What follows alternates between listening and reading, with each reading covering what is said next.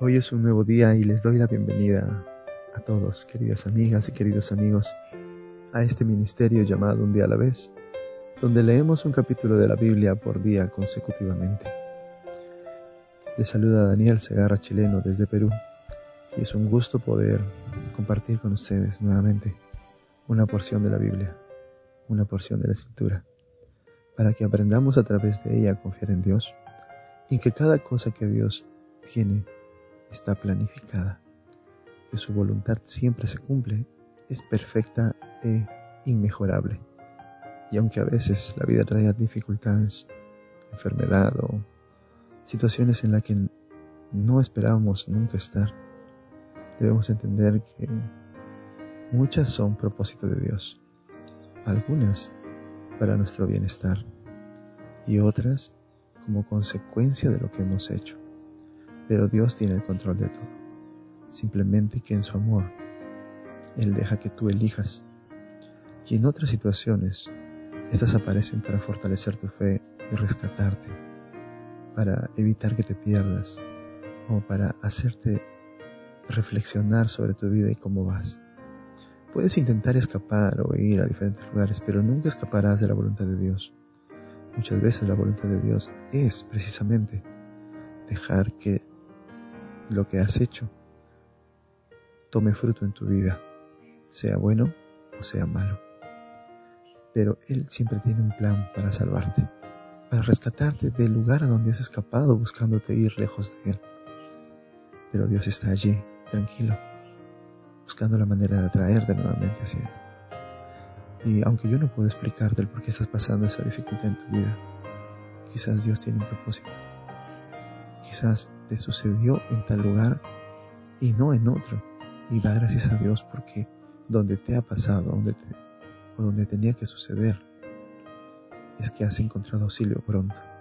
Porque si hubieses sido en el lugar en que estabas antes, quizás hubieses pasado un innumerable número de situaciones que habrían dificultado tu atención, tu recuperación o el poder haber sido rescatado quizás.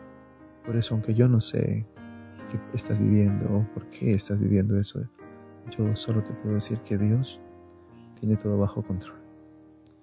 Y su voluntad se cumplirá. Por eso ten paciencia, querido hermano, querida hermana, querido amigo y querida amiga. Ten paciencia. El Señor mostrará a su tiempo su propósito. En el libro de Jonás, en el capítulo 2, encontramos a un profeta, a un hombre que es llamado a predicar a una nación, pero por ser parte de los enemigos de su nación, él no decide escuchar la voz de Dios y decide irse, sabiendo la conducta de Dios, que es perdonador, que lo está llamando para hacer misericordia con sus enemigos. Y él, en vista de eso, quiere escapar, quiere huir, no quiere cumplir el propósito de Dios para su vida. Pero en el camino que escoge, encuentra el propósito curiosamente. El profeta Jonás toma un barco para irse de la presencia de Dios. Sube un barco y escapa, supuestamente. Pero cuando el barco está en medio de la mar se levanta una tempestad inusual para la época del año, y los marineros asustados invocan a sus dioses, llaman y claman y arrojan las cosas por la borda hacia el mar para poder salvar la nave. Y encontrando a Jonás dormido le pregunta qué haces aquí ruega a tu Dios. Y echan suertes para saber sobre quién es el mal que ha venido, que les acoja y va a destruir la nave. Y encuentran que Jonás es el responsable de eso y le preguntan, ¿de dónde eres? ¿Quién eres? ¿A qué Dios sirves? Y él dice, soy hebreo y temo a Jehová, Dios de los cielos que hizo el mar y la tierra. Y aquellos hombres sintieron un gran temor y dijeron, ¿por qué has hecho esto? Pues ellos supieron que huía de la presencia de Jehová.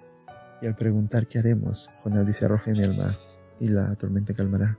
Ellos no querían, pero al final, pidiendo perdón a Dios, arrojan a Jonás al mar y la tormenta se calma. Y sintieron aquellos hombres un gran temor por Jehová y le ofrecieron un sacrificio e hicieron votos. El testimonio de Jonás hace que estos hombres crean en Dios. Y son ellos mismos, seguramente, los que van a la ciudad a dar testimonio de Jonás antes que él. Pues sucede algo peculiar, mira. En el verso 17 el capítulo 1 dice, pero Jehová tenía dispuesto un gran pez para que se tragara a Jonás, Y Jonás estuvo en el vientre del pez tres días y tres noches. Dios tenía preparado un gran pez. No es que hizo un chasquido de dedos o lo pensó y creció el pez o apareció un pez de la nada, sino que Dios había preparado desde hace mucho tiempo este gran pez criándolo, teniéndolo ahí en reserva para ese momento, para que cuando Jonás escogiese ese eh, camino equivocado, ese pez estuviera ahí para salvarlo de morir en las aguas. Y ese pez que aparentemente lo devora es su vehículo de salvación y su vehículo de redención, porque la oración que Jonás hace en el vientre del pez es maravillosa, es redentora. Y nos trae hoy día este mensaje donde dice, entonces oró Jonás a Jehová su Dios desde el vientre del pez y dijo, invoqué mi angustia a Jehová y él me oyó. Desde el seno del Señor clamé y mi voz oíste. Me echaste a lo profundo en medio de los mares, me envolvió la corriente y todas sus ondas y tus olas pasaron sobre mí. Entonces dije, desechado soy de delante de tus ojos, mas aún veré tu santo templo. Las aguas me envolvieron hasta el alma, me acercó el abismo y el alga se enredó en mi cabeza. Descendí a los cimientos de los montes, la tierra echó sus cerrojos sobre mí para siempre. Mas tú sacaste mi vida de la sepultura. Jonás se hundía en el mar. Jonás encontró su final ahí y dentro de su angustia, al no poder hacer otra cosa, clamó a Jehová, y el pez apareció y lo rescató de la profundidad del mar. El pez fue su instrumento de salvación. El verso 7 dice, Cuando mi alma desfallecía en mí, me acordé de Jehová y mi oración llegó hasta ti, hasta su santo templo. Los que siguen vanidades ilusorias, su fidelidad abandonan. Mas yo, con voz de alabanza te ofreceré sacrificios. Cumpliré lo que te prometí. La salvación viene de Jehová. Escuchar la oración de Jonás. Dios entiende que Jonás ha entendido su propósito y que a pesar de la dificultad entiende que el lugar donde está es el mejor para haber sido salvado de la adversidad que vivía su vida. Que aunque esté en un lugar inusual, inhóspito, en un lugar que nadie quizás de nosotros ha pisado como es el vientre de un pez, que es una experiencia diferente en cada uno de nosotros, que es una experiencia que quizás tú crees que nadie vivió. Allí, en ese lugar donde estás tú en este momento, con todo lo que hay en tu mente y sientes que todo se oscurece alrededor de ti y que parece que Dios te ha abandonado, Dios ha puesto salvación para ti. Aunque no lo puedas creer, esa situación es la que propicia tu salvación. Es el milagro que tu vida necesita. Yo no sé qué pasas, ni sé qué estás viviendo, pero entiendo que Dios hace su voluntad para salvar a muchos, para fortalecer la fe de otros. Y hoy quizás es tu propósito ese, o lo que estás viviendo es para eso. No te sientes solo. El Señor está allí a tu lado, por más que estés a la distancia. El Señor está allí contigo. No te olvides de Él, de paciencia y fe, porque Él te ama. Él te ama, querido hermano. Él te ama, querida hermana. Antes de iniciar nuestro estudio, hagamos una oración. Tú también puedes orar si deseas. Querido Padre Todopoderoso que estás en el cielo, oh Señor bendito, tú que escuchas nuestra oración y que ves nuestra situación, tú que conoces el interior de nuestro corazón y nuestros pensamientos, hoy venimos a ti para que hagas misericordia con nosotros, para que nos manifiestes tu voluntad y podamos entenderte podamos saber qué cosa es lo que quieres en nuestra vida, con qué propósito estamos pasando esta dificultad. Para que en nosotros, Señor, la esperanza nazca y nuestra fe sea fortalecida, que nos des la paciencia que necesitamos para soportar la prueba. Hoy venimos a ti, Señor, para que escuches nuestra oración, para que nos rescates de la profundidad del mar, de la angustia, para que sea, Señor, quien nos bendiga hoy. y podamos hallar sanidad y salvación en tus manos. Hoy, Señor, ven a nuestra vida y rescátala. Tómala, Señor, para ti y haz milagros. Que podamos ver, Señor, lo que has hecho y lo que harás por nosotros. Bendice hoy nuestros hogares. Provee y otorga, Señor. Cubre las necesidades de cada familia. Te lo pedimos en el nombre de Cristo Jesús. Amén. Continuando con nuestro estudio del Nuevo Testamento, nos corresponde el capítulo 2 del libro de Santiago. El verso 1 dice, Hermanos míos, que vuestra fe en nuestro glorioso Señor Jesucristo sea sin acepción de personas. Si en vuestra congregación entra un hombre con anillo de oro y ropa espléndida, y también entra un pobre con vestido andrajoso, miráis con agrado al que trae la ropa espléndida y le decís, siéntate aquí, en un buen lugar. Y decís al, al pobre, quédate tú allí de pie, o siéntate aquí en el suelo. No hacéis distinción entre vosotros mismos y venís a ser jueces con malos pensamientos. Hermanos míos, amados, oíd. ¿No ha elegido Dios a los pobres de este mundo para que sean ricos en fe y herederos del reino que ha prometido a los que lo aman? Pero vosotros habéis afrentado al pobre. ¿No os oprimen los ricos y no son ellos los mismos que os arrastran a los tribunales? ¿No blasfeman ellos el buen nombre que fue invocado sobre vosotros? Si en verdad cumplís la ley suprema, conforme a la Escritura, amarás a tu prójimo como a ti mismo, bien hacéis. Pero si hacéis excepción de personas, cometéis pecado y quedáis convictos por la ley como transgresores, porque cualquiera que guarde toda la ley, pero ofende en un punto, se hace culpable de todos, pues el que dijo no cometerás adulterio, también ha dicho no matarás. Ahora bien, si no cometes adulterio pero matas, ya te has hecho transgresor de la ley. Así, hablad y así haced como los que habéis de ser juzgados por la ley de la libertad, porque juicio sin misericordia se hará con aquel que no haga misericordia, y la misericordia triunfa sobre el juicio.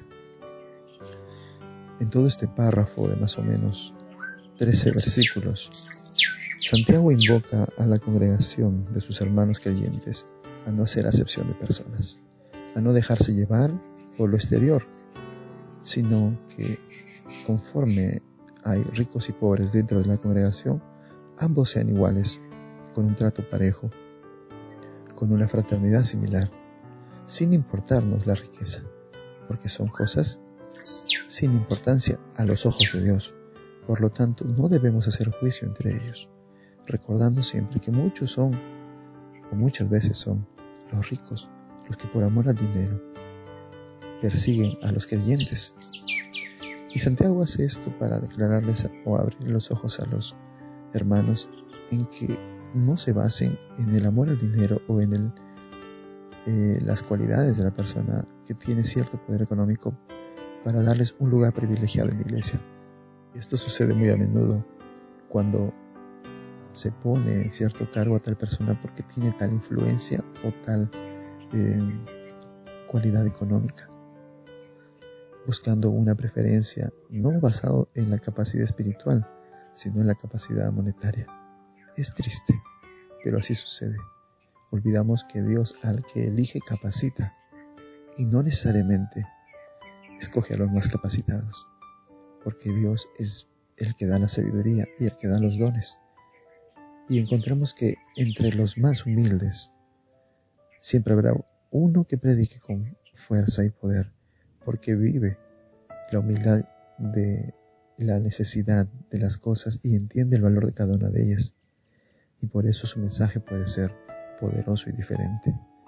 Así que Santiago el que llama la atención sobre este tema a que no se haga diferencias entre personas, pero este no es un mensaje nuevo.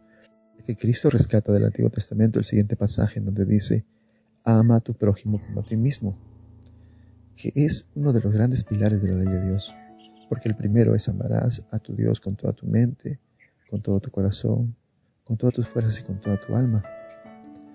Y de estos dos depende toda la ley, hablando de la, del Tanaj o del Torah.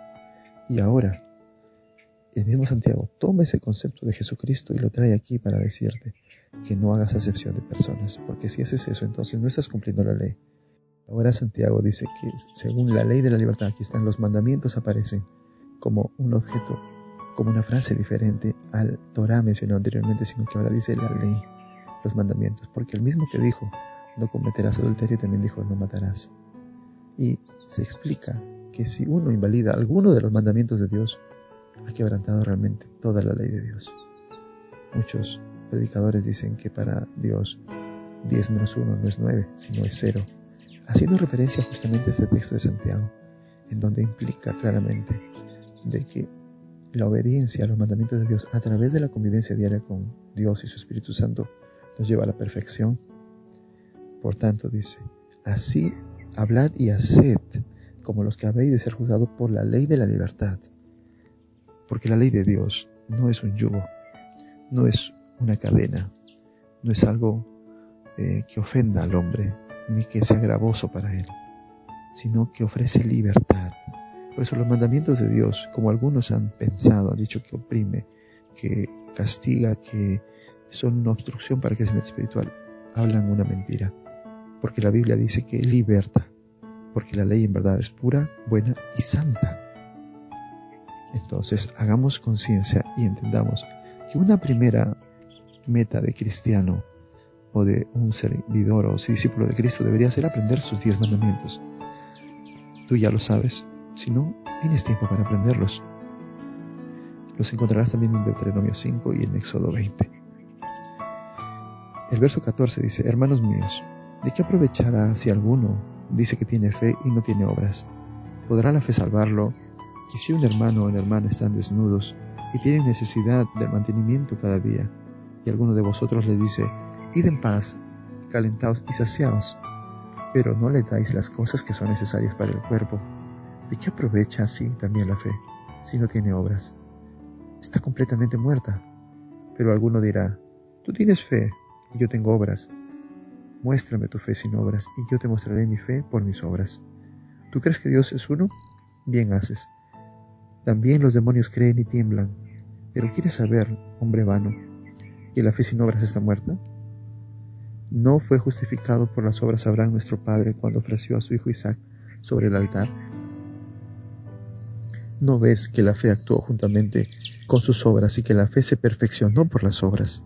Y se cumplió la escritura que dice, Abraham creyó a Dios y le fue contado por justicia y fue llamado amigo de Dios. Vosotros veis pues que el hombre es justificado por las obras y no solamente por la fe. Asimismo Raab la ramera, ¿no fue acaso justificada por obras cuando recibió a los mensajeros y los envió por otro camino? Así como el cuerpo sin espíritu está muerto, también la fe sin obras está muerta. En esta última parte del capítulo 2 de Santiago, la escritura nos muestra que la fe por la cual vivimos y por la cual somos salvos tiene que producir obras dignas de justicia, de amor y de paz. Porque si tú ves a un hermano que está necesitado y tú le dices, sí, voy a orar por ti para que todo lo que necesitas te sea dado, pero tú tienes para cubrir esa necesidad y no lo haces, entonces tu fe es mentirosa. Y la palabra que salió de tu boca es mentira, por lo cual te haces acepto de juicio, porque has mentido. Entonces, si tienes y puedes cubrir la necesidad de tu hermano, levántate y hazlo y muestra que tu fe es verdadera, y así tus obras perfeccionarán tu fe. Porque la fe sin obras está muerta.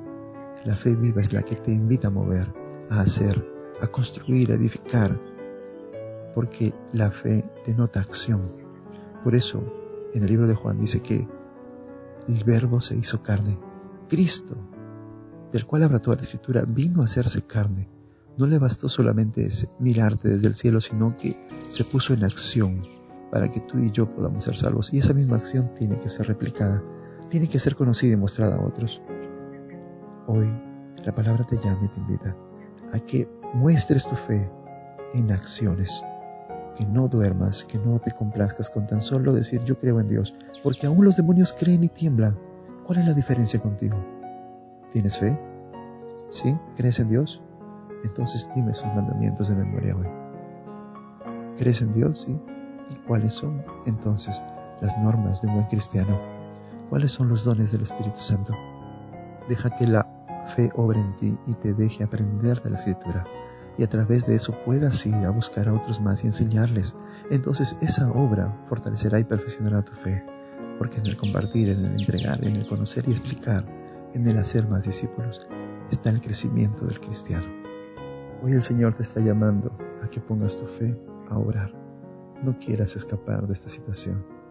No quieras evitarla. No importa la situación que estés pasando en tu vida. Pon a obrar tu fe en tu beneficio o en el de otros. El Señor hoy te llama. Que el Señor te bendiga.